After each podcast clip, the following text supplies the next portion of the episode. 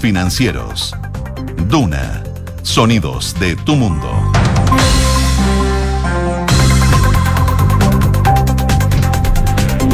Con un minuto. Muy buenas tardes. ¿Cómo están ustedes? Bienvenidos a una nueva edición de Ahora en Duna, acá al 89.7. 11 grados solamente en la capital, cielos cubiertos. La máxima va a llegar hasta los 16 grados y así nos vamos a mantener por lo menos, les digo, hasta mañana. Ya el jueves empezarían a subir las temperaturas preparándonos para el 18 de septiembre. ¿Cómo están? Bien. Yo como una abuelita. Sí, así te veo. con un chal. Está como de día, lana. pero A los está que hoy día. Sí, No, está no está streaming, No es heladito. muy agradable No aquí. muy Claro, estético. no es muy estético. Oye, hace frío, la verdad. No, Sí. este, es- ya estamos casi llegando a la quincena de septiembre y de primavera. Nada. De viento tipo volantino, entretenido, con solcito. Después nos vamos a quejar y Ah. vamos a echar de menos el frío. Es que ya nos advirtieron que este septiembre iba a ser un poquito más helado, incluso con más lluvias de lo habitual. Así que no se sorprendan No si es se que cae algo sí. de agua para fiestas patrias. De hecho, Santiago rompió el récord con el inicio de septiembre más lluvioso en 60 años. Lo que es una buena noticia igual, pero es que Sí, llueve mucho, ese es el problema, y los extremos nunca son buenos. Los extremos nunca son buenos. Nunca son Claro, buenos. en invierno, claro, en invierno 2023 entró al top 10 de los inviernos más lluviosos registrados desde el año 1950 en Imagínate. Santiago. Imagínate. Así nomás. Lluvioso y frío y helado. Oye, aprovecho de contarles también en otras zonas donde nos escuchan, Viña del Mar y Valparaíso, 15 grados a esta hora, cielos principalmente cubiertos, Concepción, la máxima va a llegar hasta los 14, a esta hora hay 12 grados de temperatura acompañado de nubosidad parcial, y en Puerto Montt, 10 grados, cielos cubiertos, algo de chubascos aislados durante la tarde y la máxima va a subir un grado más, va a llegar hasta los 11. Bueno, hay hartos temas. Vamos a hablar de varias cosas, sí. Sí, el post. Post. ¿Post once? eh, post 11, post hombre.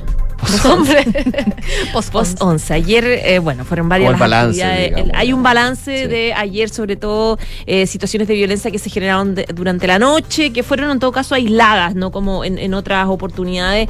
eh, y otros eventos también que hubo, por ejemplo, en el Estadio Nacional, que llegó mucha gente, que en general fue de manera pacífica. En el Congreso no fue muy pacífico ayer tampoco. No, Esta- este intercambio entre parlamentarios que terminó con insultos y En todo la a de propósito del Diputados. homen- el intento de homenaje a Salvador Allende que terminó ahí con, con altercado. Que la- ¿Qué, propia uno capacidad de los Va a parlamentarios haber uno en el Senado, hay que cómo, cómo se da en el Senado, que uno diría podría ser más tranquilo. Mm. Y mostrar un poquito como la, la otra cara de cómo se pueden hacer este tipo de, de conmemoraciones de, de hechos históricos. Claro. Bueno, y a propósito de las cosas que eh, malas que se desarrollaron el día de ayer, eh, el subsecretario Monsalve hizo un tipo de balance y dijo que habían grupos antisistémicos que tienen una organización y que protagonizaron estos hechos violentos eh, específicamente el día de ayer, el 11 de septiembre. Así que vamos a estar revisando eso también. Eso en otros temas, también en materia internacional, eh, Libia, la tormenta Daniel, que rompió dos presas, eso arrasó barrios enteros, mataron a miles de personas, vamos a estar contando qué pasó. La llegada de Kim Jong-un a Rusia, en su tren blindado, siempre muy hermético, todo lo que tiene que ver con el régimen norcoreano, y la reunión que va a sostener eh, Kim Jong-un con el presidente de Rusia en los próximos días. Poca información al respecto, pero... Por bueno. seguridad, me imagino. E información también que les vamos a contar sobre lo que sigue pasando en Viña del Mar, entre Viña del Mar y Concón, a propósito de este segundo socavón que se abre ahí también en la misma zona y que está generando eh, no solamente evacuaciones ahí de, de edificios aledaños, sino la preocupación respecto de que esto se pueda repetir de nuevo en la zona y haya que ya eh, se habla de 12 puntos, 12 eh, edificios que estarían en una situación eh, compleja. Eh, la ministra de eh, Obras Públicas abrió el debate con un, con un punto distinto, planteando que esto tiene que ver con la construcción de edificios sobre dunas. Así de claro lo dijo. Ya, ya no, Ya no con, el tema del con el colector. tema de colector de aguas lluvias que le había planteado. Ahora ya plantea esto eh, desde la municipalidad. Supuestamente eh, eh, em, hay una. Responsabilidad que se está eh, planteándose al director de obras públicas eh, municipales por haber eh, autorizado un montón de, construcciones. Hay organizaciones que dicen, llevamos 10 años diciéndoles que esto no se podía hacer. Bueno, el tema se está agrandando, la verdad, a partir de este, de este socavón que partió con, esta, con esta lluvia en agosto y que sigue generando problemas. Y en noticias económicas, el Servicio de Impuestos Internos está ampliando la búsqueda de información sobre arriendos para cruzar datos de contribuyentes. Vamos a estar revisando la bolsa, el dólar y por supuesto también el deporte acá en Ahora en Duna. Y tenemos pregunta del día, José. Exactamente. Tenemos pregunta del día. Ya está escribiéndose en este minuto, la está publicando para que voten con nosotros. Se las digo. Estudio Aprocor Cadem revela que uno de cada tres chilenos considera socialmente aceptable conducir bajo los efectos del alcohol. Esto cuando ya estamos a puertas de, de las fiestas patrias. ¿Qué opinas tú? Te dejamos cuatro alternativas. ¿Es algo común? Es totalmente condenable, o condenado en este caso, depende de la cantidad o no lo sé. Bueno, no se puede, es un delito actualmente, está apenado, pero eh, claro, la pregunta va con lo que se considera socialmente aceptable puedes votar desde ahora en nuestras redes sociales. Yo pensé que eso había cambiado. Sí. Con el cambio de la ley y ya nos acostumbramos también a que no se puede tomar nada. Y desde la razón y lo que se debe hacer, pero bueno, es interesante loco, ver sí. ese resultado porque no Pero- está tan interiorizado. Sí, pero yo te diría que, que, que- que mucho más que antes, por lo Sí, menos. sí, bueno, antes. Antes la gente manejaba con, con alcohol Con como si nada. Alcohol. Ahora ya eh, el Uber. Claro, ahí la discusión era común. cuánto alcohol era aceptado Claro, o no. sí. en es el, tema, claro. Ahora, nada, por favor. No se puede nada, pues claro. Y así, y está bien que sea así. Kiki Yabar, ¿cómo estás? No te voy a preguntar de la pregunta del día, pero No, pero por supuesto que completamente condenable. Si no, sí. Yo esperaba que iba a hacer esa respuesta, es obvio. un delito, ley tolerancia cero. No, y más allá de que sea un delito, es peligroso. Es súper O sea, es Para transformar básicamente un vehículo en un arma. Claro. Eso es lo que pasa cuando. Sobre todo en fiestas patrias. Sí, cla- claro, por, por, porque tiqui tiqui ti Mm, me dicen, "Ay, y, bueno, y exceso algunos, ninguna", pero y- en, en todo el año. sí. No, pero es que probablemente eh, hay que andar con más cuidado porque Sí. anda todo el mundo quizás con más. Con mucha celebración en el cuerpo. O, o por lo menos con un ánimo más festivo. Sí. Lo que eso también se traduce en exceso de velocidad o en otro tipo de conductas temerarias, así que Uno tiene que andar ahí a la defensiva. Hay más aglomeración de gente, así que siempre eh, andar con cuidado, mirar la calle antes de cruzar, siempre precaución. ¿Ya? Vamos con los titulares. Vamos con los titulares.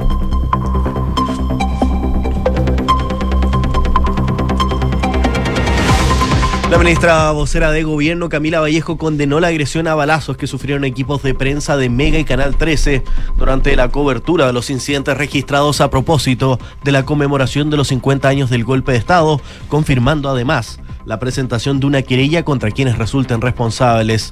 A través de su cuenta de X, la secretaria de Estado condenó enérgicamente el hecho de violencia contra los trabajadores de la prensa, lo que agregó no puede ser tolerado por nuestra sociedad. El subsecretario del Interior, Manuel Monsalve, se refirió a la denuncia realizada por una mujer de 25 años quien resultó con una lesión ocular tras el disparo de un perdigón en la población La Victoria, en la comuna de Pedro Aguirre Cerda, y descartó que dicho disparo fuera hecho por carabineros. Monsalve aseguró que la herida de perdigón está en el párpado y no en el globo ocular, y que durante la jornada de ayer Carabineros no utilizó perdigones ni escopeta, pero de igual manera el hecho se investigará a cargo de la PDI. La ministra del Trabajo y Previsión Social, Janet Jara, aseguró que confía que el Congreso se podrá destrabar el debate de la reforma de pensiones tras años y varios gobiernos sin avance y luego de que ya pasó la conmemoración del 50 aniversario del golpe de Estado que elevó las pasiones políticas. La titular del trabajo agregó que el tema ha estado trabado en un minuto donde la clase política ha tenido las pasiones a flor de piel, pero las personas mayores no pueden seguir esperando. El presidente de la Cámara de Diputados, Ricardo Cifuentes, en conversación con Duna en Punto, se refirió al tenso ambiente durante el homenaje a Salvador Allende en el Congreso. El diputado apuntó a la UDI como el culpable de denostar la figura del exmandatario y señaló que el presidente Gabriel Boric pudo haberlo hecho mejor en cuanto al ambiente de la conmemoración de los 50 años del golpe de Estado. El gobernador de Valparaíso, Rodrigo Mundaca, re- recalcó que si es necesario hay que demoler los edificios afectados por los dos socavones en la comuna de Reñaca. La autoridad regional apuntó que lo que no puede ocurrir es que se juegue con la integridad y la vida de las personas. Un informe de la Universidad de Zurich ha documentado 1.002 casos de abusos sexuales, en su mayoría menores de edad, en la Iglesia Católica Suiza desde mediados del siglo XX, lo que sería solo la punta del iceberg, ya que muchos no fueron denunciados o las pruebas fueron destruidas. Los autores de las agresiones son más de 500 y en su mayoría habrían actuado en medio de actividades pastorales. El presidente del Consejo Presidencial Libio, Muhammad Manfi, declaró varias provincias como zonas siniestradas en el país y llamó a la comunidad internacional a prestar ayuda humanitaria tras el paso del ciclón Daniel, que ha dejado 2.000 muertos y hasta 5.000 desaparecidos solo en la ciudad de Denra. Y el gobierno de Marruecos declinó ofertas de cooperación internacional para evitar la descoordinación y situaciones contraproducentes, mientras miles de marroquíes han reclamado por no recibir ayuda para buscar a los más de 2.000 personas muertas por el sismo 6.8 que vivió ese país. Desde las 21.30 horas la selección chilena se enfrenta a Colombia por el segundo partido de las clasificatorias que mira al Mundial del año 2026. El DT de La Roja, Eduardo Berizo, confirmó que Alexis Sánchez está disponible para jugar, mientras desde Italia revelan un malestar con el chileno. Muchas gracias, Quique. Gracias a ustedes. 12 con 11. Oye, eh, brevemente contarles que están ocurriendo cosas acá en el sector de escuela militar. De hecho, personal del GOPE de Carabineros está trabajando en la estación Metro Escuela Militar por la presencia de un objeto sospechoso. Es como una lata que estaba pegada con, lata que está pegada a un con- letrero. a un letrero con scotch. Tuvieron que parar todo. Que que una lata pegada con una con un scotch como de embalaje. Mm. De embalaje, Estaba viendo una claro. foto, pero Sí. obviamente Hay que prevenir, es mejor prevenir. Cerraron todo el perímetro, hubo problemas ahí. De hecho, estaba revisando que hubo suspensión de tránsito en este trébol que hay en Vespucio en dirección al sur. Así que eh, para los que están en la zona, ahí busquen vías alternativas. La Municipalidad de Las Condas está informando que se trata de esta lata de aluminio que les comentábamos, fijada con cinta de embalaje en una señal de tránsito eh, al costado poniente del paso bajo nivel. Así que eh, les comentamos esto. Por si tienen que pasar por ahí, los que van en auto estaban sorprenda. haciendo desvíos de tránsito. Vamos, Carlos, que nos convoca. Oye, hablemos del socavón, segundo socavón. los socavones. Sí, pues, los Ya, socavones en el mismo sector eh, donde Se ven el los primero. desde lo alto, súper Sí, cerquita. no, impresionante lo que ha pasado en esa zona de Reñaca, principalmente en Viña del Mar, eh, pero ligado en el fondo a Costa de Montemar. Claro. Claro.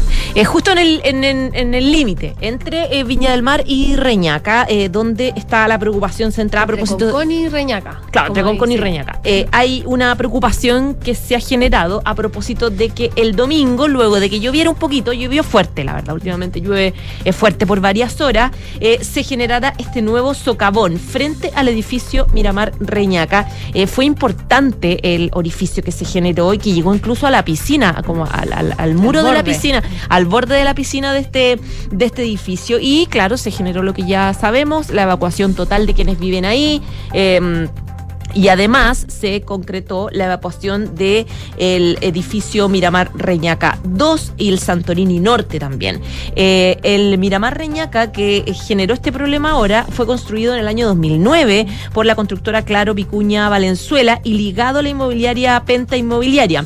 Eh, hay eh, dudas respecto de, eh, de, de qué pasó con esta construcción. Eh, originalmente, cuando había pasado lo del socavón de, el de agosto pasado, ¿se acuerdan que lo primero, la primera que habló, digamos, fue la ministra del MOP, Jessica López, que decía que eh, esto probablemente como se vio la ruptura del colector de aguas lluvia, ella misma dijo, si es que efectivamente se rompió y se concreta que fue eh, la ruptura del colector de allá- del colector de lluvia, nosotros somos los responsables. Ella lo dijo de inmediato. Sí. Sin embargo, han pasado varias cosas en el camino y eh, hoy día la ministra del MOP ya dijo claramente que acá hay un tema de fondo. Quiero buscar la cuña exacta que dijo la, la ministra, pero que claro, ahí deja abierto el debate que hay organizaciones que vienen diciendo hace rato, hace años, la verdad, respecto de la construcción de eh, edificios en, dunas. Dice la ministra, la causa de todo esto, eh, para ponerla bien clara desde nuestro punto de vista, primero es que construir sobre un sistema dunar es una situación delicada.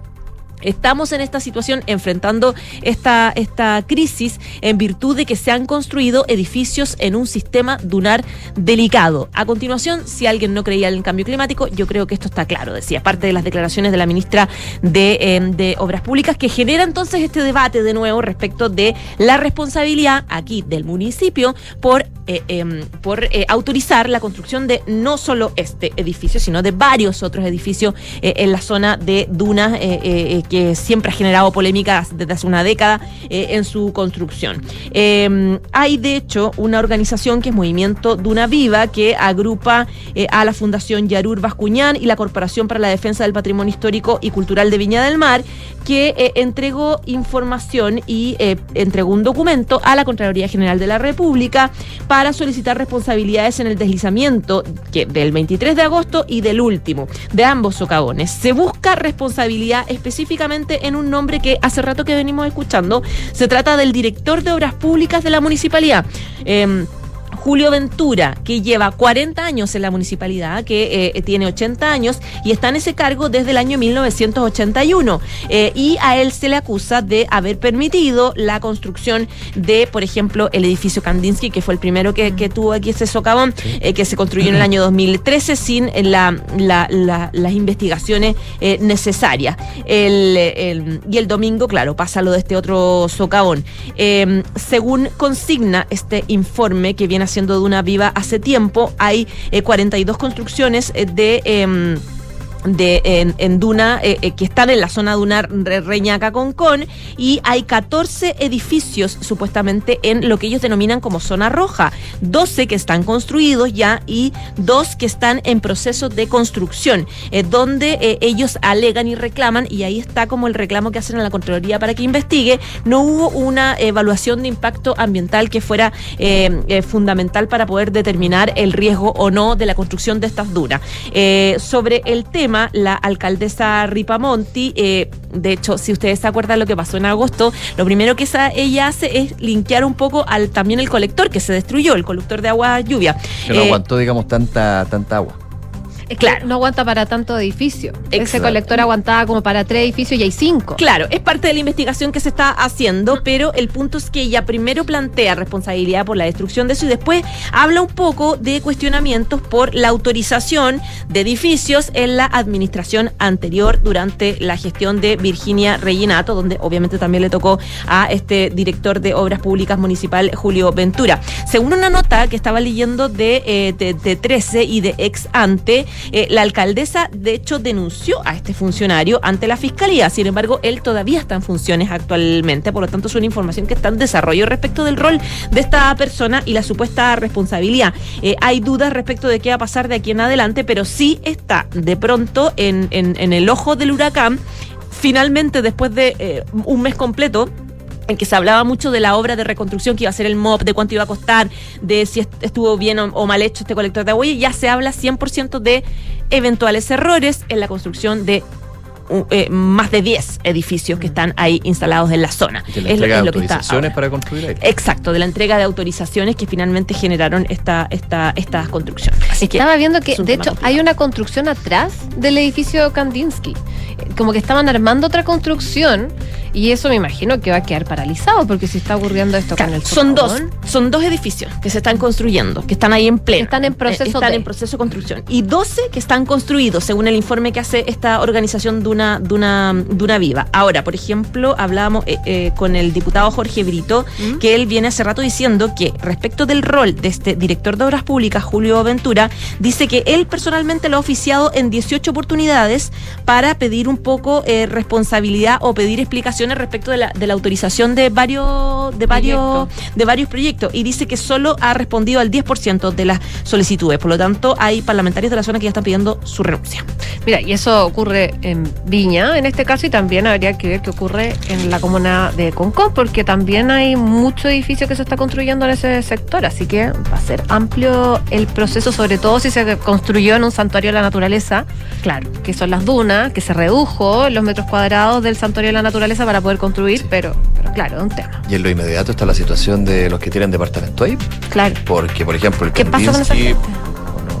No, es habitable ahora. No, y lo último que dijeron era como que no iban a poder volver, eh, no les dijeron fecha. Porque sea, ya, se te formó otro socavón. Había una duda, que yo lo pongo como duda porque no, no hay certeza al respecto, sobre los trabajos de, de, mitiga- de mitigación que se hicieron después del El primer socavón del 23 de agosto, fue, ¿cierto? Sí. Claro. Eh, trabajos de mitigación para ir canalizando lo que eran las aguas lluvias, pensando en que el colector claramente ya no está ahí. O está mal. Colapsó. Y, a- y algunos expertos decían, bueno, también puede haber sido que las obras de mitigación que se hicieron, que era de mitigación mm, no, no permanentes, sino temporales, podrían también haber provocado que se generara ese socavón.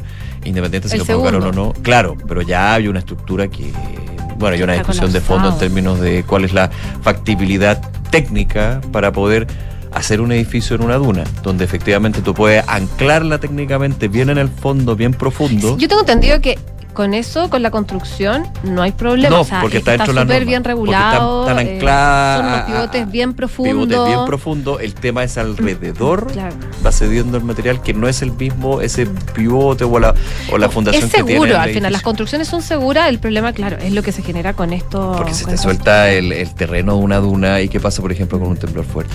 Claro. Es que ahora, ¿qué va a pasar con esos edificios también que están deshabitados? Sí, Si lo van, ¿Qué van a hacer? ¿Cuál es la solución? No, sí, terrible lo que está pasando, No, sobre todo para los que complicado. tienen departamento ahí. Muy complejo. 12 con 21 minutos, cambiamos de tema eh, porque hasta la región de la Araucanía llegó el ex juez Baltasar Garzón, eh, que es conocido eh, por la detención de Augusto Pinochet en Londres, esto en el 98, en medio de su visita a Chile. eh, porque estaba cumpliendo ya una serie de actividades en la que fue invitado por los 50 años del golpe. Pero eh, el conflicto mapuche está abriendo eh, un debate, eh, una crítica de parlamentarios de la zona, de la zona sur de nuestro país.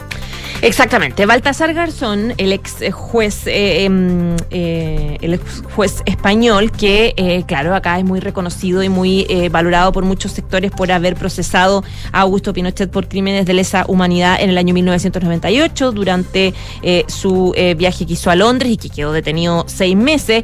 Recordemos que em, él fue condecorado por el presidente Gabriel Boric en Sí. España durante la última gira que hizo allá en, en- en Europa, que fue bien criticado acá, porque claro, Baltasar Garzón tiene eh, eh, gente que lo sigue y también tiene eh, gente que con- eh, considera que detractor y que considera que interviene en, en- en los asuntos de otros países. Bueno, él vino a Chile invitado a la conmemoración de los 50 años del golpe de Estado, pero y tuvo una agenda paralela, bien importante, la verdad. Eh, primero se juntó con, eh, además de participar en el evento de conmemoración, que participó en varios otros, no solo en los oficiales, eh, se juntó con varias agrupaciones de derechos humanos acá en Chile, se juntó con varios parlamentarios oficialistas, hizo varios discursos y también viajó al sur del país.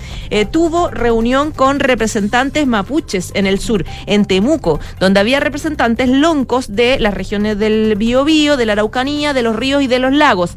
Y em, los escuchó respecto de las peticiones históricas de tierras y eh, esto esta reunión se generó en el marco de eh, una solicitud que hizo un grupo de eh, comuneros indígenas en marzo pasado, más abogados de derechos humanos que presentaron ante la Haya una solicitud ante la Corte Permanente de Arbitraje, una petición para que el Estado acepte un arbitraje o el arbitraje de la Haya en eh, asesoría de Garzón eh, que resuelva el histórico problema de, la, eh, de, de las tierras entre eh, el pueblo mapuche y el Estado chileno. De hecho, Garzón confirmó en esa reunión que tuvo con representantes mapuches que él va a representar al pueblo mapuche en esa petición de arbitraje. Y él ahí planteó su- sus cuestionamientos al Estado chileno, dice un poco, en- en- plantea un poco que, que el Estado chileno no ha sido capaz de dar solución a este tema y dice que eh, tiene que atender eh, a esta petición para que se tenga en cuenta el derecho a la tierra del pueblo mapuche, razón por la cual él ahí confirmó que se va a sumar a esta petición para que el gobierno chileno o el Estado acepte este arbitraje. Bueno. Dicho esto, dejó la escoba de nuevo acá en Chile en varios sectores, sobre todo del- del- de- de- asociados a las negociaciones entre sectores mapuche y, no sé, pues por ejemplo la Comisión eh, Presidencial por la Paz que está eh, precisamente trabajando en eso, se me olvidó el nombre exacto de la comisión, para ser más No. precisa, se llama... em, Comisión Presidencial para la Paz y el Entendimiento. Eso, la Comisión para la. Paz y el Entendimiento. Exactamente. Que, que esta comisión que se formó hace ya unos meses, que está conformada por el senador Guanchumilla, por Alfredo Moreno, por Carmen Gloria Aravena, por Sebastián Avellano, ya, eh, más o menos ya tenemos conocido y que están hace rato, hace eh, un buen tiempo trabajando en, eh, en un catastro que están haciendo respecto de las tierras que han sido entregadas, van a hacer propuestas, etcétera. Ellos tienen plazo hasta noviembre del próximo año para entregar ya propuestas formales.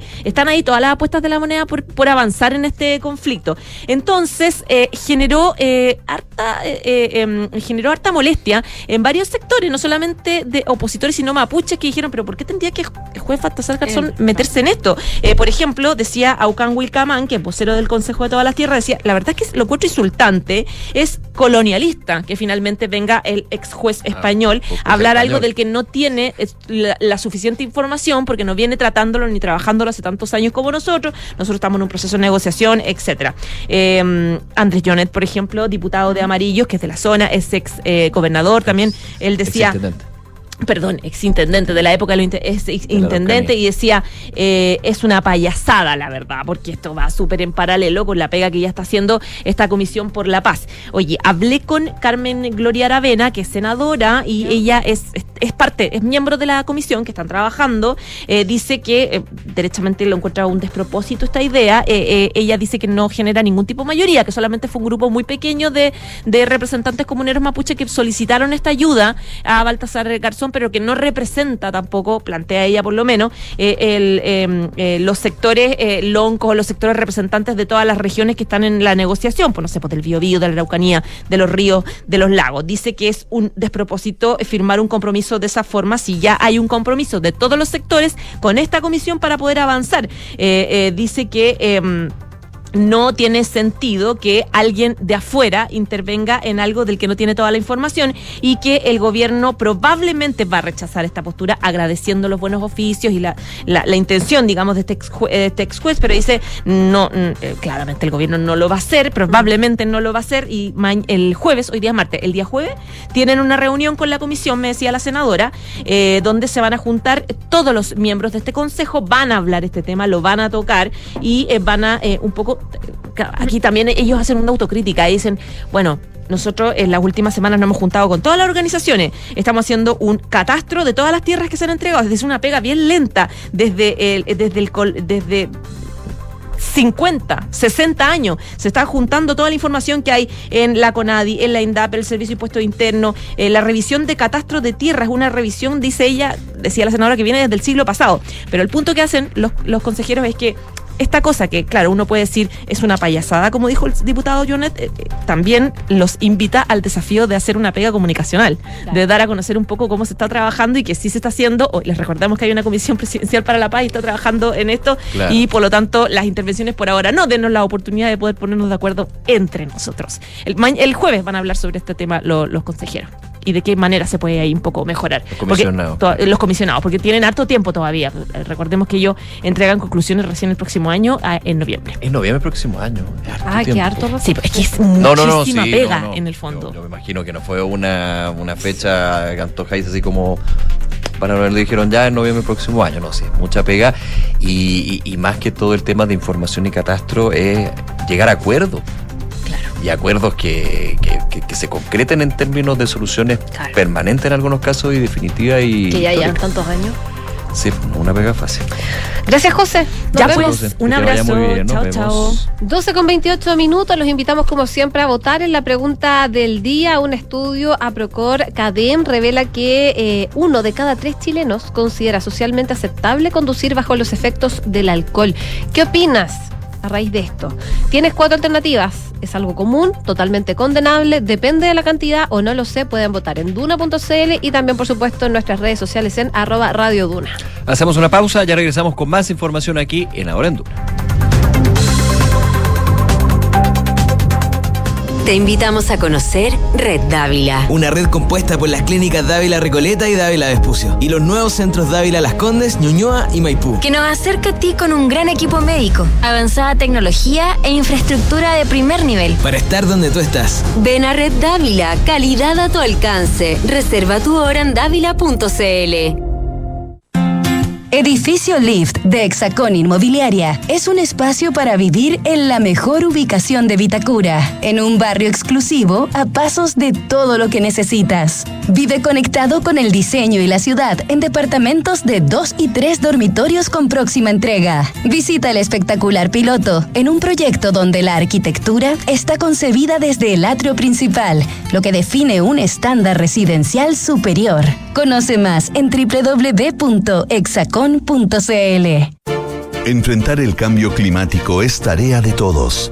Duna, por un futuro más sostenible.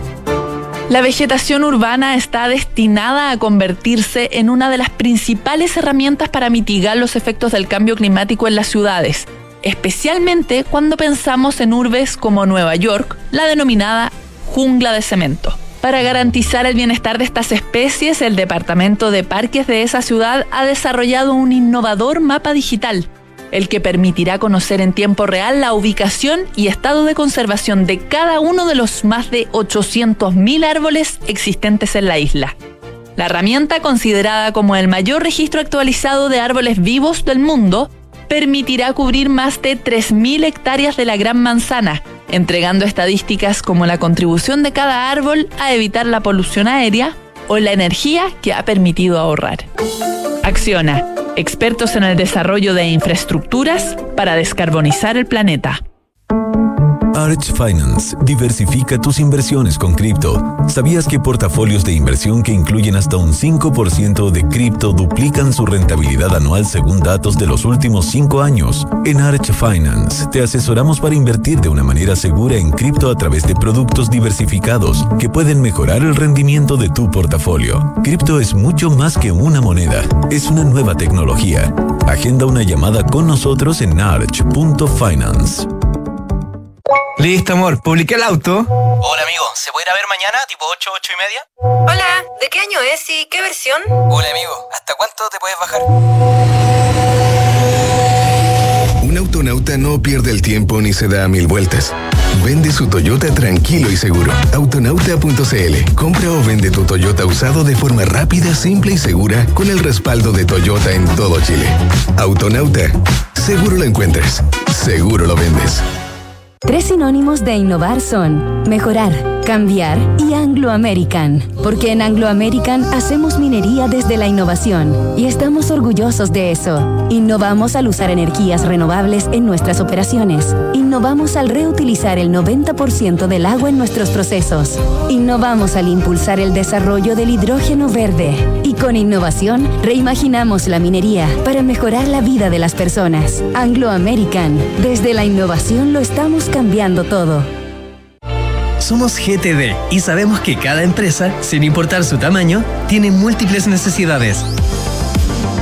Por eso, diseñamos soluciones que se adapten a sus desafíos y, por sobre todo, que nos permitan poner nuestra tecnología al servicio de cada una de sus metas. En GTD, creemos en las empresas y las acompañamos día a día, porque en el camino hacia el éxito vamos juntos. GTD. Hacemos que la tecnología simplifique tu vida. Vive la primavera en Bosque Santiago de Parquemet. Te invitamos a desconectarte y a disfrutar este lugar privilegiado en medio de la ciudad. Disfruta el contacto con la naturaleza en camino a la pirámide 6000 Huechuraba. La entrada es gratuita. Te esperamos. Para más información visítanos en redes sociales arroba parquemetmimbu.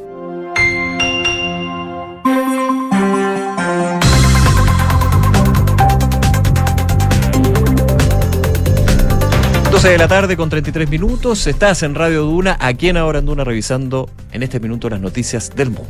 Vamos a Libia, eh, Vamos. porque la tormenta Daniel, que está azotando desde hace semanas el este del Mediterráneo, ha provocado graves, graves inundaciones, y esto en varias ciudades eh, del este de Libia. Este temporal afectó particularmente a la ciudad de Derna, de 150.000 habitantes, donde las lluvias han roto dos presas, arrasando barrios enteros y arrastrando hacia el mar a miles de personas, no solo personas, vehículos, edificios, y esto según lo que se ha visto en videos que están dando vueltas. El eh, primer ministro del gobierno del este de Libia, Osama Hamad, declaró que la cifra de fallecidos podría superar las 2.000 y habrían cerca de 10.000 personas desaparecidos según eh, la Federación Internacional de las Sociedades de la Cruz Roja y de la Media Luna Roja. El ministro de Salud del este del país eh, señaló que hay centenares de cadáveres bajo los escombros y también en el mar. La ciudad se encontraría inaccesible por los destrozos de las carreteras y las labores de rescate de que son todavía más difíciles porque esta red eléctrica no está funcionando y las autoridades no pueden comunicarse tampoco con las personas que se han visto afectadas eh, por estas evacuaciones. Lo que explican las autoridades es que se necesita una intervención internacional a propósito de lo que está ocurriendo en Libia. Egipto, Turquía, Emiratos Árabes Unidos ya han anunciado de hecho el envío de ayuda humanitaria y a diferencia del gobierno marroquí, tras el sismo, las autoridades libias han pedido ayuda internacional inmediatamente. No han esperado mucho porque, claro, la situación es bastante catastrófica. Esta mañana el jefe de la diplomacia italiana anunció el envío de apoyo del país eh, al país africano. Dice eh, en un comunicado que el gobierno italiano responde inmediatamente a las solicitudes de apoyo tras las inundaciones en Libia. El ayuntamiento de Derna anunció en su página de Facebook, por ejemplo, que la situación es catastrófica y está fuera de control y pidió la apertura de un corredor marítimo debido al colapso de las carreteras. Hay videos que están siendo publicados por eh, locales en redes sociales que muestran un torrente de barro y agua que se lleva vehículos, viviendas. El jefe de la Autoridad de Emergencias y Ambulancias de Libia. Em, dice que las autoridades no anticiparon la magnitud de este desastre eh, y asegura que las condiciones climáticas no se estudiaron bien.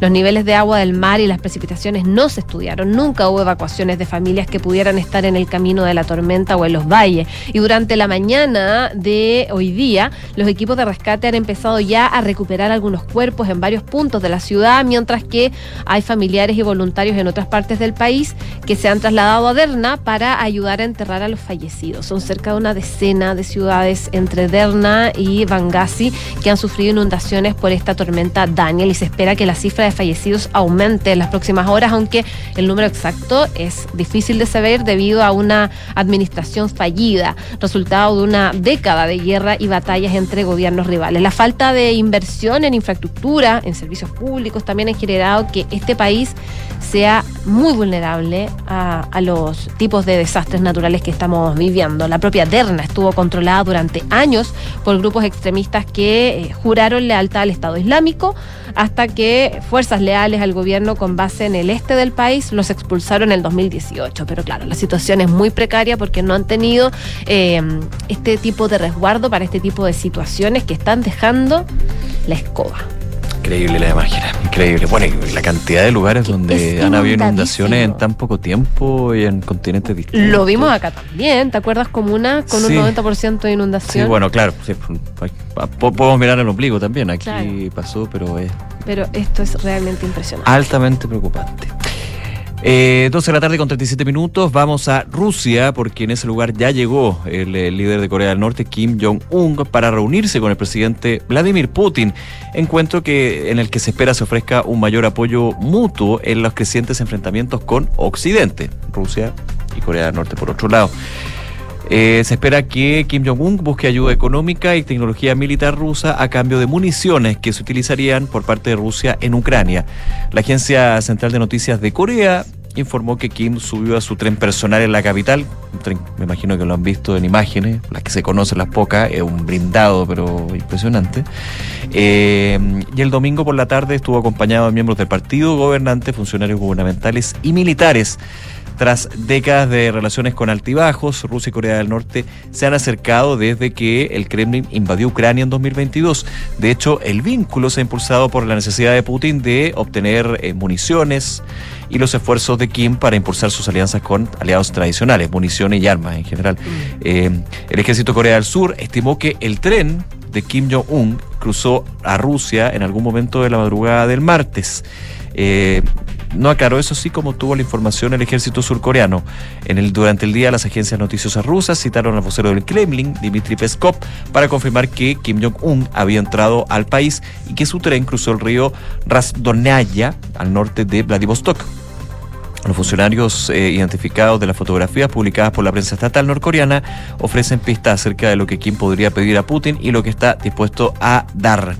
Al parecer Kim viaja acompañado con eh, Yo Chung Ryong, funcionario del partido gobernante a cargo de las políticas de municiones, que ha participado con él en visitas recientes a fábricas que producen proyectiles de artillería y misiles, aseguró el Ministerio de Unificación de Corea del Sur. En las imágenes, pocas que se tienen, se identificó también a Pak Tae-song, presidente del Comité Norcoreano de Ciencia y Tecnología Espacial, y el almirante de la Armada, Kim Myong-sik, que están vinculados a los esfuerzos de Pyongyang para comprar satélites espía y submarinos nucleares. Eh, Kim Jong-un podría buscar también suministros de energía y alimentos, según analistas, es lo que se necesita.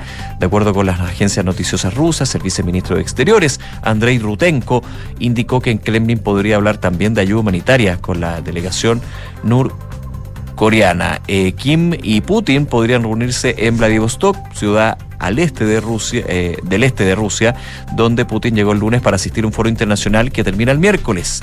La primera reunión entre los dos mandatarios se celebró en 2019 en esa misma ciudad, a unos 680 kilómetros al norte de Pyongyang. En tanto, el Kremlin aseguró que la reunión entre los dos líderes va a celebrar cito, en los próximos días. Dmitry Peskov se negó a revelar el lugar exacto del encuentro entre Putin y Kim. Dijo, no, de momento no lo voy a decir.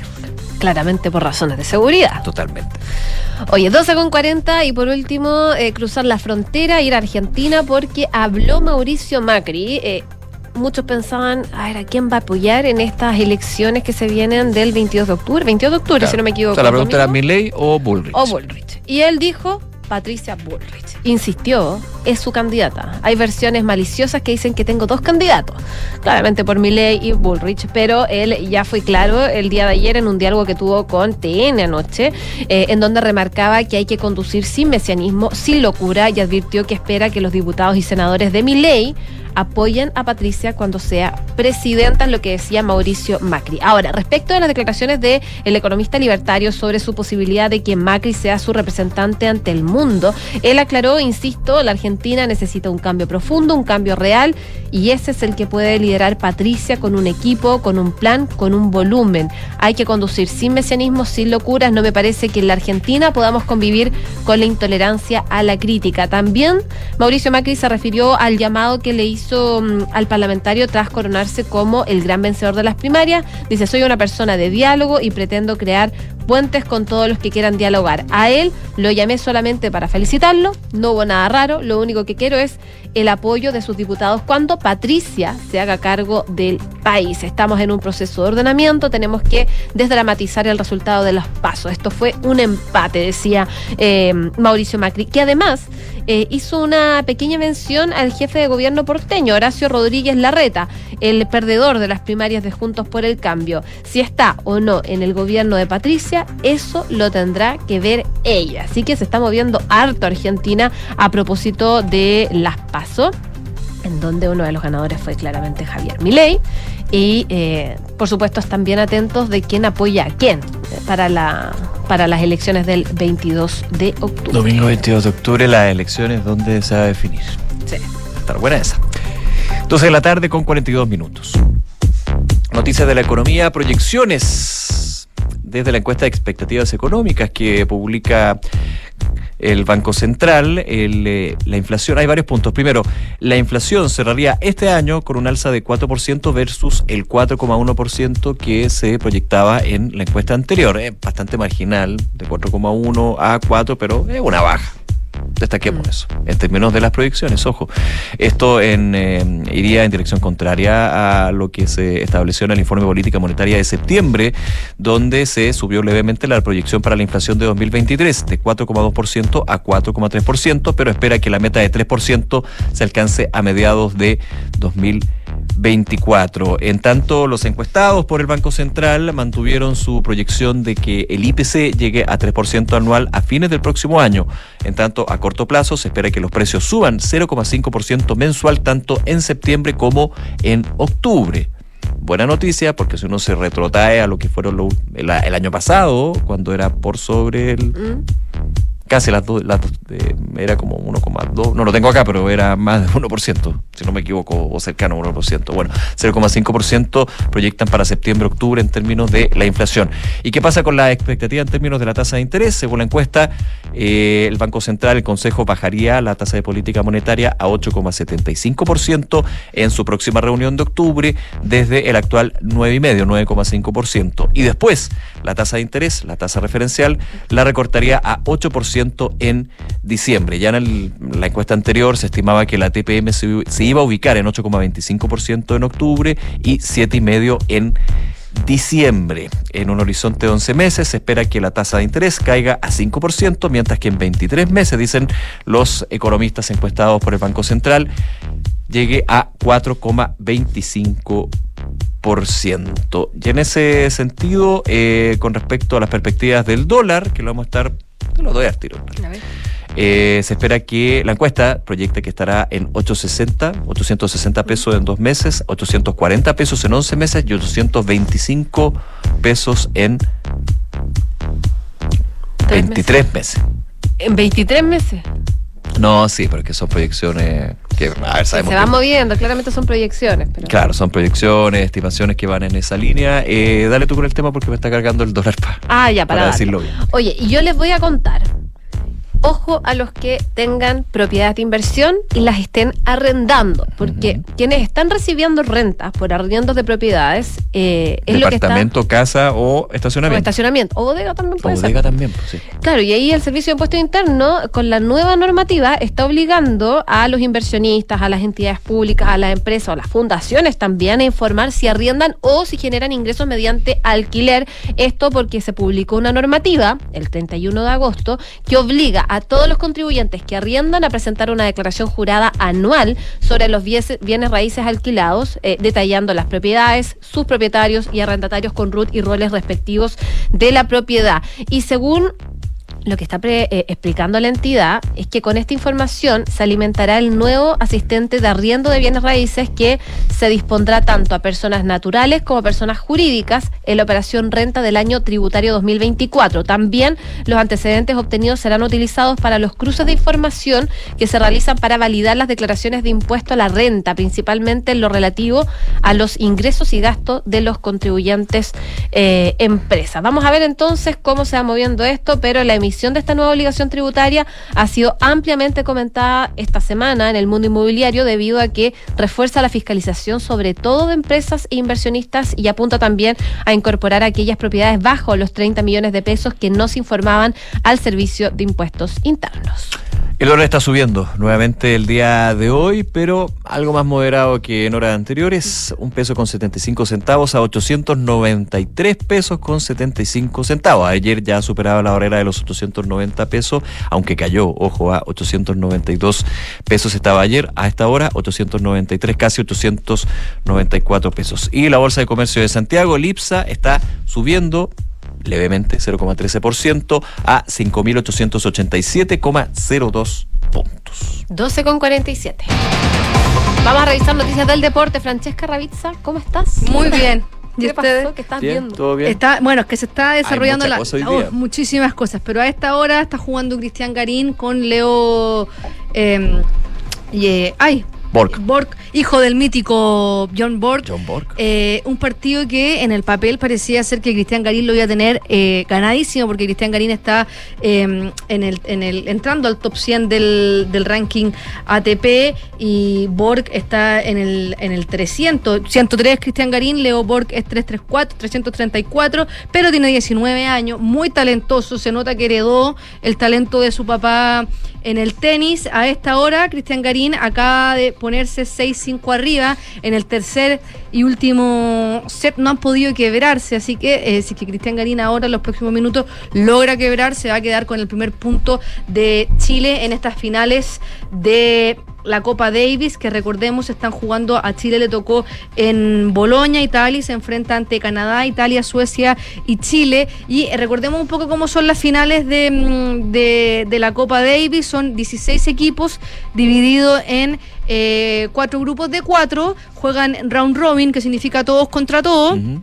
Eh, se juegan los tres puntos de la Copa Davis, que son los dos singles y el partido de dobles, y el equipo que hace los dos primeros equipos con más puntaje pasan a la final 8 de Málaga. Un formato que a muchos tenistas no les gusta, que este formato que eh, inventó Gerard Piqué junto a la ITF y su productora Cosmos. Y de hecho, Stan Brabrinka, que está jugando con Suiza la, la- Copa Davis, muy enojado con que sean sedes neutrales eh, o, con un, o, o con un equipo de local, porque eh, cuando estaba jugando su llave, eh, que, que está haciendo en, en Manchester la, la- la llave del grupo B entre Australia, Gran Bretaña, Francia y Suiza, muy poco equipo suizo, no motiva mucho, así que muy molesto porque eh, hay poca, genera pocas ganas de que lo- los hinchas viajen a, a ver cómo y se pierde esta esta, esta onda de Copa Davis que era cuando uno de los dos equipos de la serie antiguamente era hacía de local y que pasa en las fases previas se llena el estadio no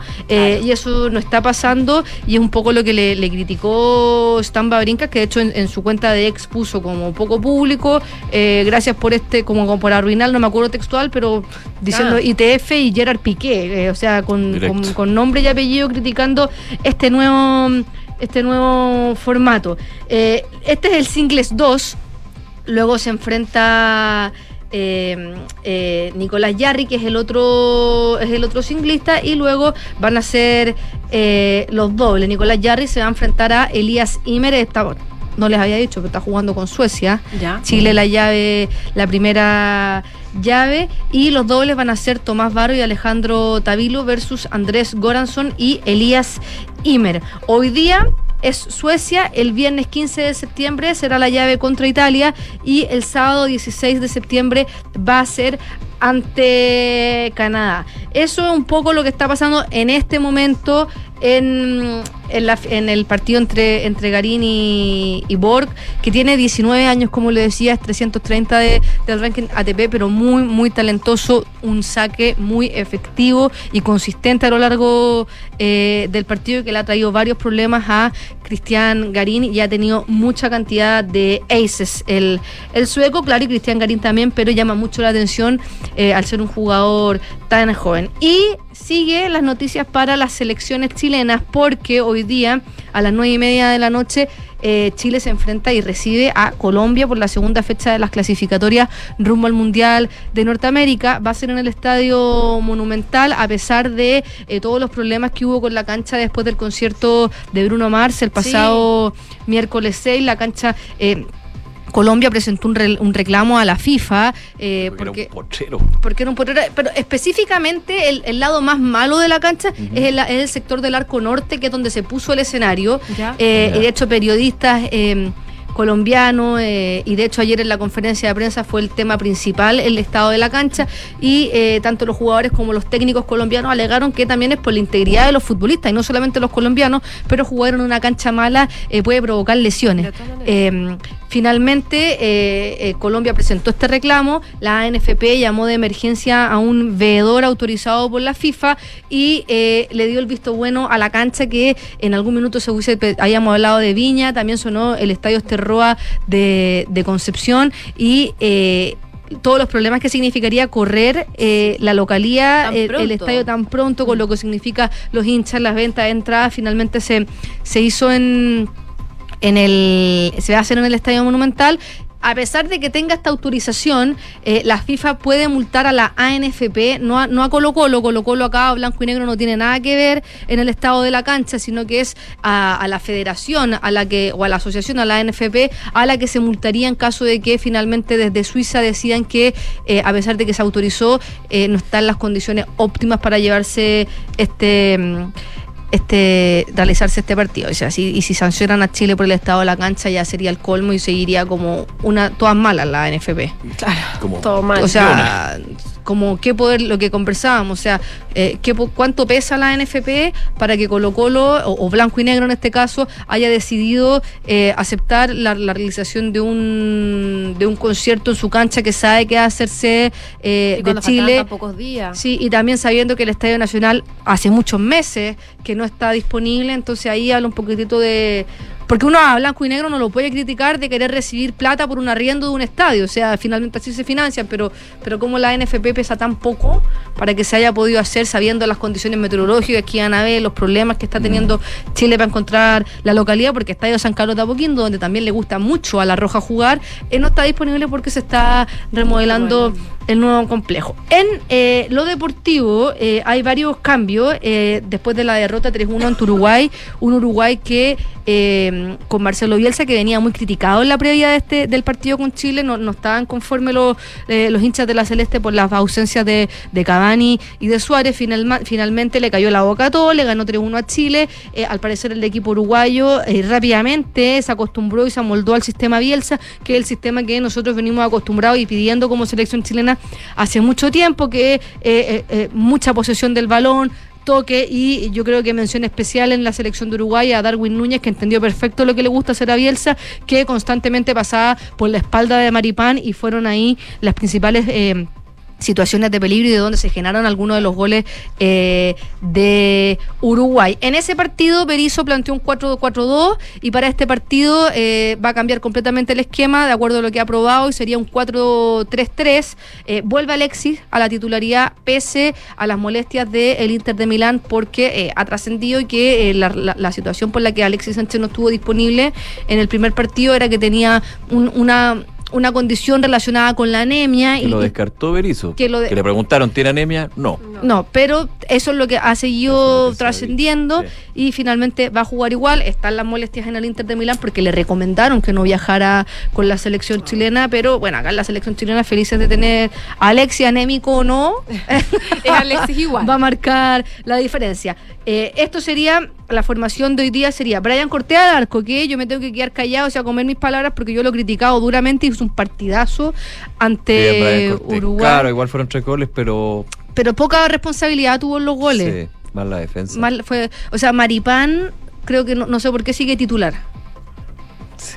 Porque Débil, débil. muchos errores Maripán en, en, en la defensa, o sea, hay, hay el, el segundo gol donde pareciera que a, a Gary Medel es el que se le escapa la defensa, pero si uno, uno ve la, revisa la jugada, es que Mari- es que Gary Medel está haciendo la pega de central de Maripán y después tiene que volver. Entonces, eh, ahí eh, tarea para la casa Maripán para ponerse las pilas. Entonces partiría eh, Matías Catalán eh, como lateral de derecho en reemplazo de Metzatú, Gary Medel y Guillermo Ari- Maripán se mantienen como la dupla de centrales y por el lateral izquierdo Gabriel Suazo que hizo un, un gran partido. En el medio campo, eh, Rodrigo Echeverría, en reemplazo de Charles Aranguis que no va a ser titular, Eric Pulgar y Arturo Vidal. Y en el ataque Alexis Sánchez como centra- el delantero centro con acompañado por la derecha Diego Valdés que sube al ataque. Había estado jugando en el medio campo el partido pasado.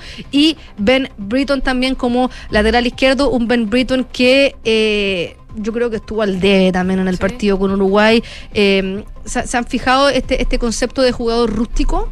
No. que es medio pali- en- en- es como medio palitroque, medio tronco, o sea, como en la jerga, yo creo que Ben Britton eh, estuvo así. Pero eh, siempre ha sido, Siempre ha ¿ah? sido así, pero Sorry. creo que este partido llamó más. me llamó Sí, más sí. la atención. Es que lo que pasa es que él siempre ha sido así, Sí. pero, la, pero los otros partidos como que ha brillado más, digamos. Claro. No, no, no lo ha tenido ese Como que le tronco. cuesta jugar, como A que como- le falta calentar. sí, no sé, como que a, a Ben Britton le cuesta jugar con una marca encima. Yo no sé si estuvo tan bien acompañado también, ¿eh? Sí. Yo sentí que estaba bastante solo. Vamos a ver qué pasa. Ah, mención especial a Arturo Vidal también, que impresionante cómo marca la diferencia en la cancha. Estamos pidiendo a gritos que haya un recambio en la selección chilena, pero cuando entra Alexis, eh, perdón, A mí me Arturo- preocupa eso, a, ¿eh? a mí también. Que Arturo, Arturo Vidal. Vidal entró, gol, y como que hubo un minuto de ahora sí.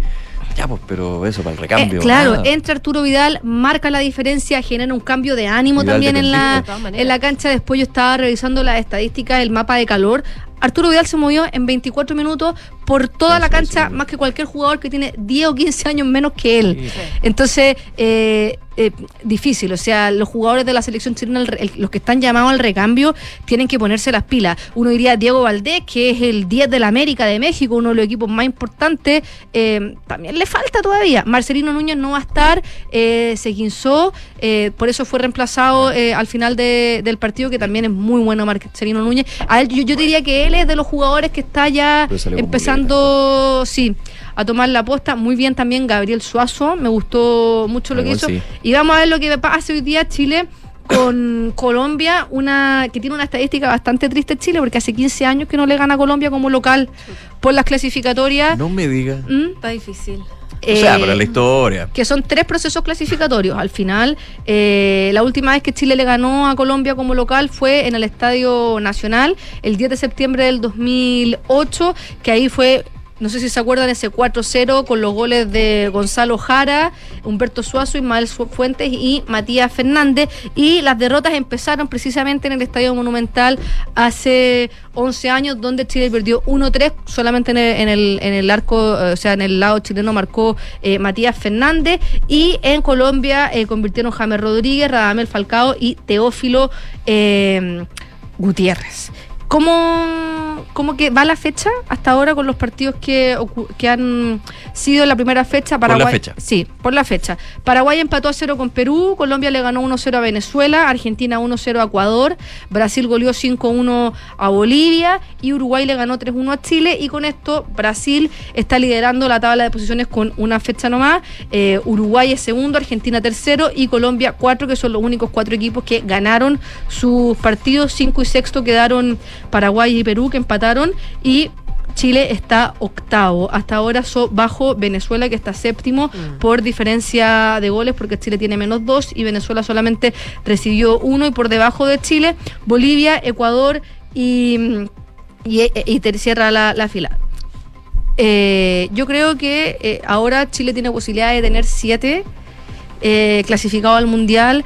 eh, a propósito de la nueva de, de los, de los cupos que tiene la Conmebol. Entonces, eh, de estos siete cupos, yo te diría que Brasil y Argentina mm, clasificadísimos, ahí Sí. están los dos cupos y se va a vivir como una suerte de eh, pelea final por Chile, Venezuela, Perú y mm, Ecuador.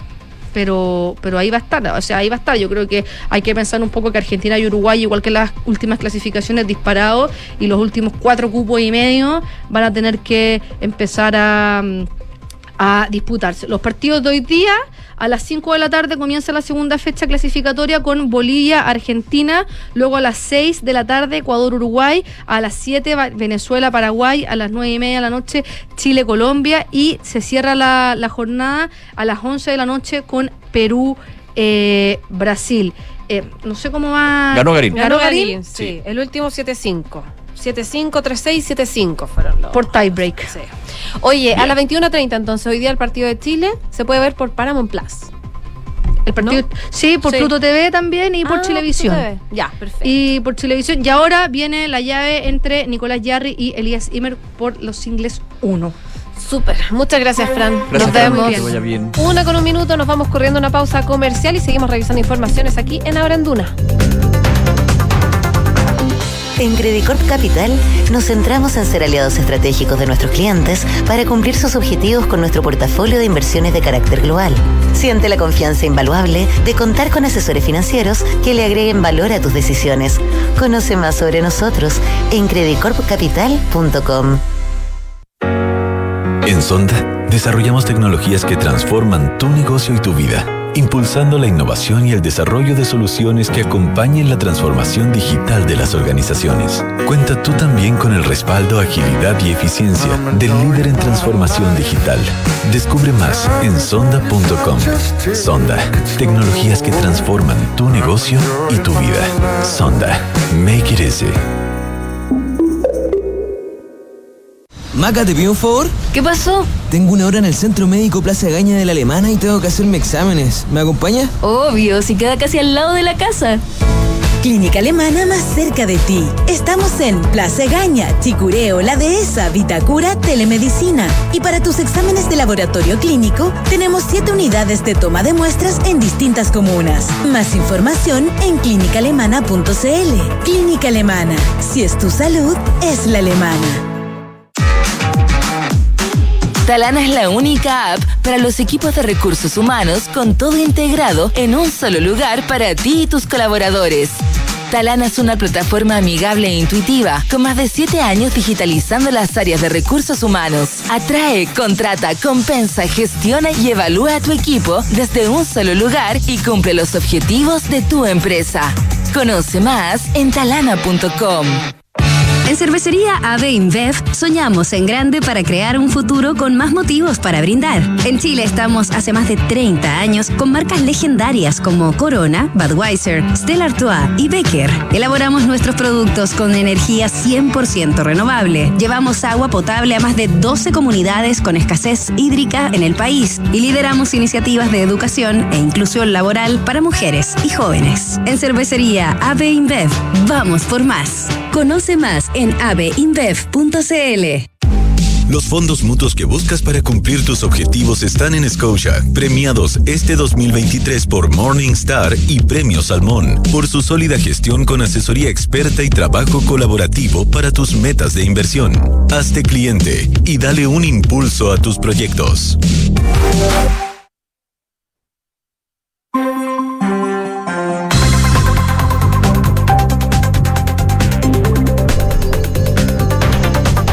Una de la tarde con cuatro minutos, estás en Ahora en Duna y revisamos lo último que ha sucedido aquí en Chile y también los balances que se han hecho con respecto a lo que fueron ayer, los actos, lamentablemente los hechos de violencia que hicieron durante la noche en esta conmemoración de los 50 años del golpe de Estado, José.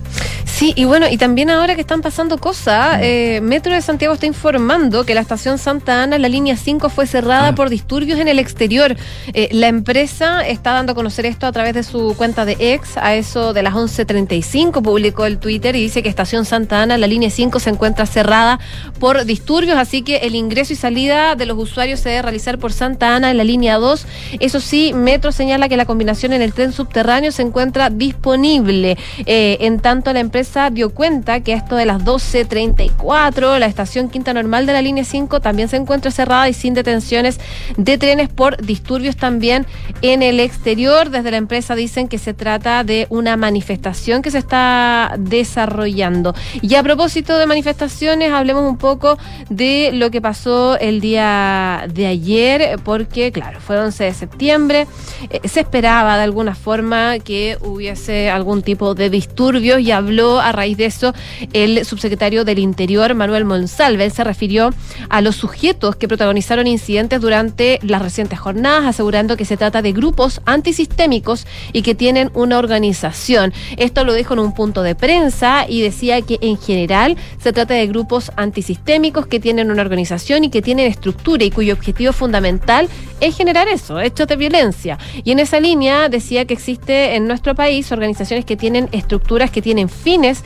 eh, y por lo mismo ejemplificó que con estos grupos eh, atacaron a carabineros o protagonizaron diversos hechos de violencia en la capital. En el séptimo juzgado de garantía de Santiago, de hecho, se realizó la audiencia de formalización de 12 sujetos que fueron detenidos el domingo por estos destrozos y desórdenes en las manifestaciones que se llevaron a cabo acá en la metropolitana en la previa del 11 y del total de arrestados siete enfrentaron los cargos más graves según determinó el Ministerio Público, dos de ellos por el lanzamiento de objetos contundentes, uno por interrumpir el tránsito y otro por maltrato de obra a un funcionario de carabineros. A otros tres se les acusa de quebrar los paneles de vidrio que están ubicados allí en el perímetro del Palacio de la Moneda y también se les agregó delitos de saqueo en un local de comida rápida. De estos sujetos, dos mantenían antecedentes penales.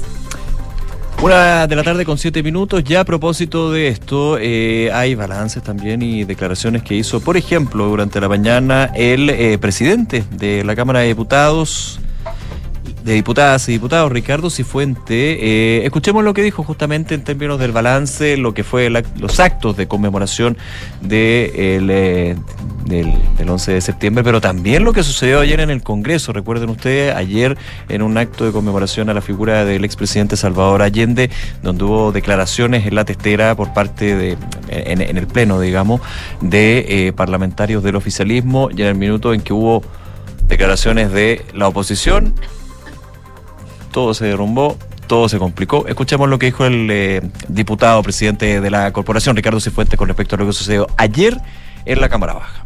Eh, a pesar de que hubo un momento álgido, eh, creo que en general hubo un comportamiento muy razonable. Quiero yo eh, resaltar, por ejemplo, la postura de la, de la bancada de republicanos, de Evópoli, de Renovación Nacional, que algunos de sus diputados estuvieron presentes, otros no, pero todos guardaron estricto silencio cuando, y no ellos no quisieron eh, hablar. Eh, y fue más bien la UDI la que, utilizando la palabra, la utilizó para denostar a la figura del presidente que no correspondía. El eh, presidente de la Cámara decía que hay otras instancias donde los parlamentarios pueden hacer sus críticas, esto en referencia a lo que sucedió al final de ese minuto cuando el diputado de la UDI, Gustavo Benavente, eh, a su juicio hizo algo que no correspondía. En la sala cuando hay un homenaje lo que hay que hacer es hablar a favor en términos positivos respecto de la persona que se quiere homenajear, porque era un homenaje, eso es finalmente lo que se aplica en términos del reglamento. Eh, de lo contrario no tiene ningún sentido, decía el presidente de la Cámara Baja había una intención de no homenajear, incluso de insultar, por eso al diputado Benavente se le aplica una multa de 224 mil pesos y no puede intervenir más durante toda la sesión. Bueno, finalmente queda la grande, se suspende y queda hasta ahí nomás, digamos. Y que igual si pasaba eso. Sí, eh, la sesión, las palabras que entregaba el diputado Ricardo Cifuentes, pueden revisar también todas las declaraciones que tuvo aquí en Radio Duna, en duna.c. Y en un tema más o menos relacionado, a través de una carta, 27 oficiales condenados en Punta Peuco solicitaron la conmiseración del poder político y judicial y reconocieron que sus acciones produjeron violaciones a los derechos humanos. De hecho, fue el diputado Gonzalo de la Carrera quien leyó esta carta en el Congreso, donde los firmantes solicitaron que el contenido de la misma se diera a conocer a la opinión pública. Todo ello a un día desde que se conmemoraran estos 50 años. Eh, parte de lo que dice este documento es que los abajo firmantes, oficiales del ejército y además instituciones de las Fuerzas Armadas y del orden, privados de libertad por hechos ocurridos a 50 años, sentimos, dice, el patriótico deber de señalar a nuestros compatriotas que si bien cumplimos sentencias judiciales que han emanado de un sistema procesal y que fue desechado por injusto o inquisidor, lo hacemos con la dignidad eh, propio de un soldado. Y en esa línea, en esta carta dice, en el cumplimiento de nuestros deberes y en la forma en cómo lo entendíamos en esa época, muchas de nuestras acciones produjeron violaciones a los derechos humanos con graves consecuencias. A no dudar, ello fue reflejo de una formación que daba más importancia a la obediencia que al respeto por el que se consideraba adversario, lo que se cita como dato para su comprensión y no como justificación. Y además, los firmantes dicen... Eh, eh, o expresaron su congoja por quienes siendo el eslabón más bajo y más débil de la cadena de mando, eh, refiriéndose a sus oficiales, por ejemplo, hoy tengan como único futuro terminar sus días en prisión por cumplir las órdenes de sus mandos, según lo consagraba la legislación militar vigente. Y en ese sentido recalcan que han esperado 33 años para que eh, sus superiores asuman la responsabilidad de sus órdenes, las que hoy tienen tras las rejas a nuestros fieles subalternos, parte de esta carta que entregan y con ello los reclusos también solicitan al poder político y al judicial una conmiseración, es decir, que eh, se manifieste compasión o empatía eh, con la condición de quien solicita para los suboficiales, clases, eh, soldados o empleados civiles. Sí, ya está generando reacciones esta carta dada a conocer por el diputado de la carrera. Vamos a estar comentándoles más adelante aquí en Duna lo que son las reacciones. Una de la tarde con 11 minutos. Vamos a un tema completamente distinto. A ver. 12 de septiembre. ¿Ya? El Hoy viernes día. es 15. No, qué. El viernes es 15 de septiembre. Ya. Se viene el 18. No queda nada. No queda nada. ¿Y pues. cuántos van a salir de la capital? Cerca de 500 mil vehículos, así que armarse de paciencia. Eso es de Santiago, porque también de distintos polos urbanos, distintas ciudades de, de, del país hay movimiento de aquí para allá. Sí, pues de todas maneras. Sí, ya hay una proyección de 500 mil vehículos que podrían salir de Santiago a distintas regiones y ya eh, se está presentando lo que es parte del plan de contingencia por parte de las autoridades para abordar lo que van a ser los tacos, ojalá que no accidentes de tránsito, descuido, negligencia, entre otros. El Ejecutivo prepara un plan para evitar que las carreteras, principalmente la ruta 5 al sur y la ruta 68, sean expeditas expedita difícil, pero lo más expedita posible, digamos, dado eh, la que van a tener que absorber mucha demanda en ese minuto. Dentro de lo posible, la gran cantidad de vehículos se espera salgan a celebrar las fiestas patrias fuera de la región metropolitana. La ministra de Obras Públicas, Jessica López, hizo un llamado a la conducción responsable este fin de semana, seguir las orientaciones de las autoridades. Decía que más del 90% de los accidentes de vehículos tiene que ver con la responsabilidad de los conductores. Por lo tanto, decía la ministra López, el llamado es a programar los viajes y tener claro que van a estar las rutas con muchos vehículos. O sea, que van a haber tacos. De todas maneras van a haber tacos. Sí, bueno, pero ya. Uno que sale ya dice, bueno, hay que armarse de paciencia nomás. Sí, pues decía la ministra, no van a hacer los viajes normales, se van a demorar más, armarse de paciencia y se ruega tener una conducción segura y responsable, no distraerse con los celulares ni con los otros acompañantes. Así que mucha conversa, bueno, es como lo clásico, digamos. Mirando para adelante, siempre para adelante. A ver, hay medidas que ya son clásicas, como tradición republicana. El peaje a Lucas, en la ruta Sí, 68 y la ruta sí. 5 Sur. eh, y también hay incentivos para conductores de camiones para que viajen en horarios donde se espera que el flujo de vehículos livianos sea menor. A todo esto, a propósito de camiones, estaba leyendo que ya la eh, el paso de los Libertadores se abrió para. iba a decir. ¿Iba a ir con eso? Ya, deja. Tenlo tú guardadito. Ya, Tenlo tú lo guardadito, mejor. Y ahí entramos, que, que igual es un tema porque se anda diciendo que podrían subir los precios de algunos productos porque Por hay- los camiones parados. Ya. Sigo con, con esto. El gobierno espera que eh, los horarios donde habrá más vehículos en las carreteras sean entre las 15 de la tarde y las 18 horas del viernes. 15 a 18. Yo creo que habría que ampliar un poquito. Yo creo que, bueno, ahí la autoridad, pero por la experiencia, ya partiendo a las 2 de la tarde y pasado las 7. Sí, harta gente que se sale de la oficina y sale el tiro. Y el sábado también harto auto, o harto vehículo en general. 10 de la mañana a 13 horas. Ya. Así que lo, el llamado ahí se puede el sábado irse Antes, tempranito. 8 de la mañana, como 7 de la mañana incluso. Sí, de- dentro de la posibilidad, que aquí siempre decimos, uno, uno, uno propone, Dios dispone, porque Sí, es verdad. tenemos, puede tener todo ya cargado, pero los niños aquí, que faltó esto, que, que dio flojera también, pues Bueno, cuando semana. yo era chica me acuerdo que nos organizábamos y salíamos a las 5 de la mañana. Ah, bueno, nosotros también, porque éramos, éramos Hartos. varios, Sí. éramos varios que había que movilizar. Sí. Éramos poco así, que mi, mi viejo lo hacía muy bien ahí. Eh, mi mamá también. En realidad la que movía era mi mamá. Hay que ser, hay que ser honesto. Perdona, viejo, pero es cierto. El gobierno estima que los horarios serán estos, los de más demanda, digamos, y el peaje a Luca va a estar disponible para vehículos livianos en la ruta 68 el viernes en la mañana y el sábado desde las 7 de la mañana hasta las 11 en Lo Prado y Zapata, en la ruta 5 Sur. En tanto, este esto de, mm, del peaje a Luca será desde las 7 de la mañana hasta las 13 horas.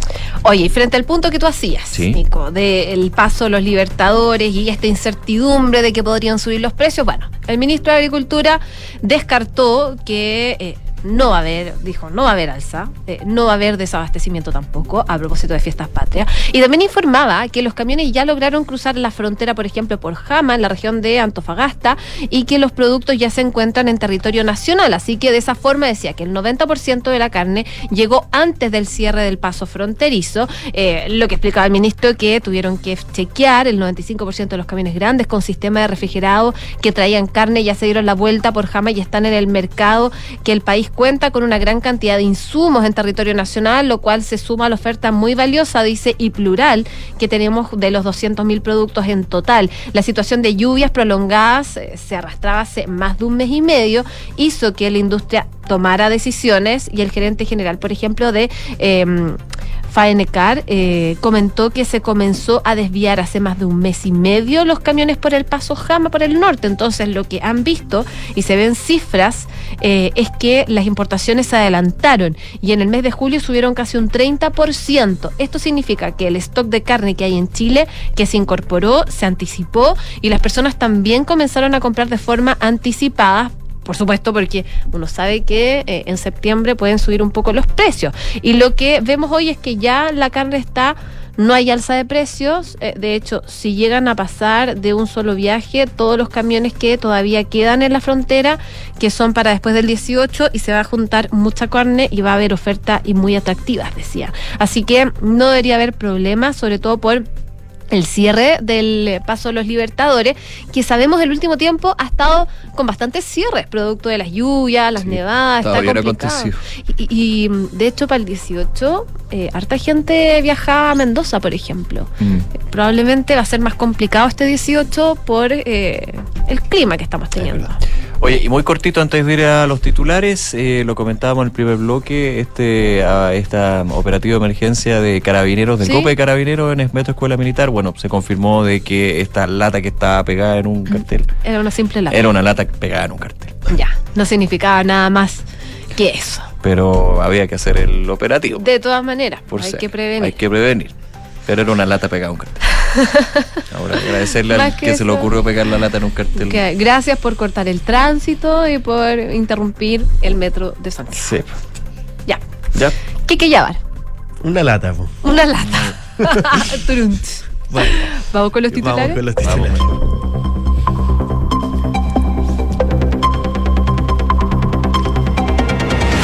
El ministro de Justicia y Derechos Humanos, Luis Cordero, se refirió ya a la declaración pública emitida por la UDI el lunes a propósito de la conmemoración de los 50 años del golpe de Estado. En esa línea, el titular de Justicia y Derechos Humanos indicó que la declaración lo sorprendió porque en el documento se asegura que el 11 de septiembre se transformó en algo inevitable, pero también rescata que se condenen las violaciones a los derechos humanos. El ministro de Agricultura, Esteban Valenzuela, descartó un eventual alza en el precio de la carne que se podría producir por los cientos de camiones parados en el paso de los Libertadores. El titular de Agricultura explicó que el 90% de la carne ya llegó antes del cierre del paso fronterizo, lo que aseguró significa que el stock de carne que hay en Chile, que se incorporó, se anticipó y las personas también comenzaron a comprar de manera anticipada, previendo el alza de precios. Metro de Santiago informó esta mañana que la estación Santa Ana de la línea 5 fue cerrada por disturbios en el exterior. La empresa de transporte informó a través de su cuenta de X a eso de las 11.35 horas la información, por lo que comunicó que el ingreso y salida de los usuarios se debe realizar por Santa Ana en la combinación a la línea 2. El presidente de la Comisión de Relaciones Exteriores de la Cámara de Diputados, Tomás de Rementería, emplazó a Cancillería para pronunciarse por las declaraciones del presidente de Nicaragua, Daniel Ortega, que calificó de asesinos a la institución de carabineros de Chile. El diputado sostuvo que el mandatario no es un interlocutor válido. Y fuertes críticas ha recibido el gobierno de Marruecos tras declinar las ofertas de cooperación internacional ante el terremoto de 6,8 de escala Richter en el país. Miles de marroquíes han denunciado no recibir ayuda para buscar a más de 2.000 personas fallecidas. Y finalmente Cristian Garín se quedó con el primer encuentro de Copa Davis ante Leo Borg. El chileno se impuso en un parejo partido ante el sueco por 7 a 6, 3 a 6 y 7 a 5. De esta forma el equipo nacional se queda con el primer punto de la serie para que a esta hora Nicolás Yarri se enfrente ante Miguel Imer. Gracias, Quique. Gracias a ustedes. Revisamos la pregunta del día. Un estudio de CADEM revela que uno de cada tres chilenos considera socialmente aceptable conducir bajo los efectos del alcohol. ¿Qué opinas tú? A esta hora ganando totalmente condenable con el 83% de los votos. Le sigue, depende de la cantidad, con un 13%.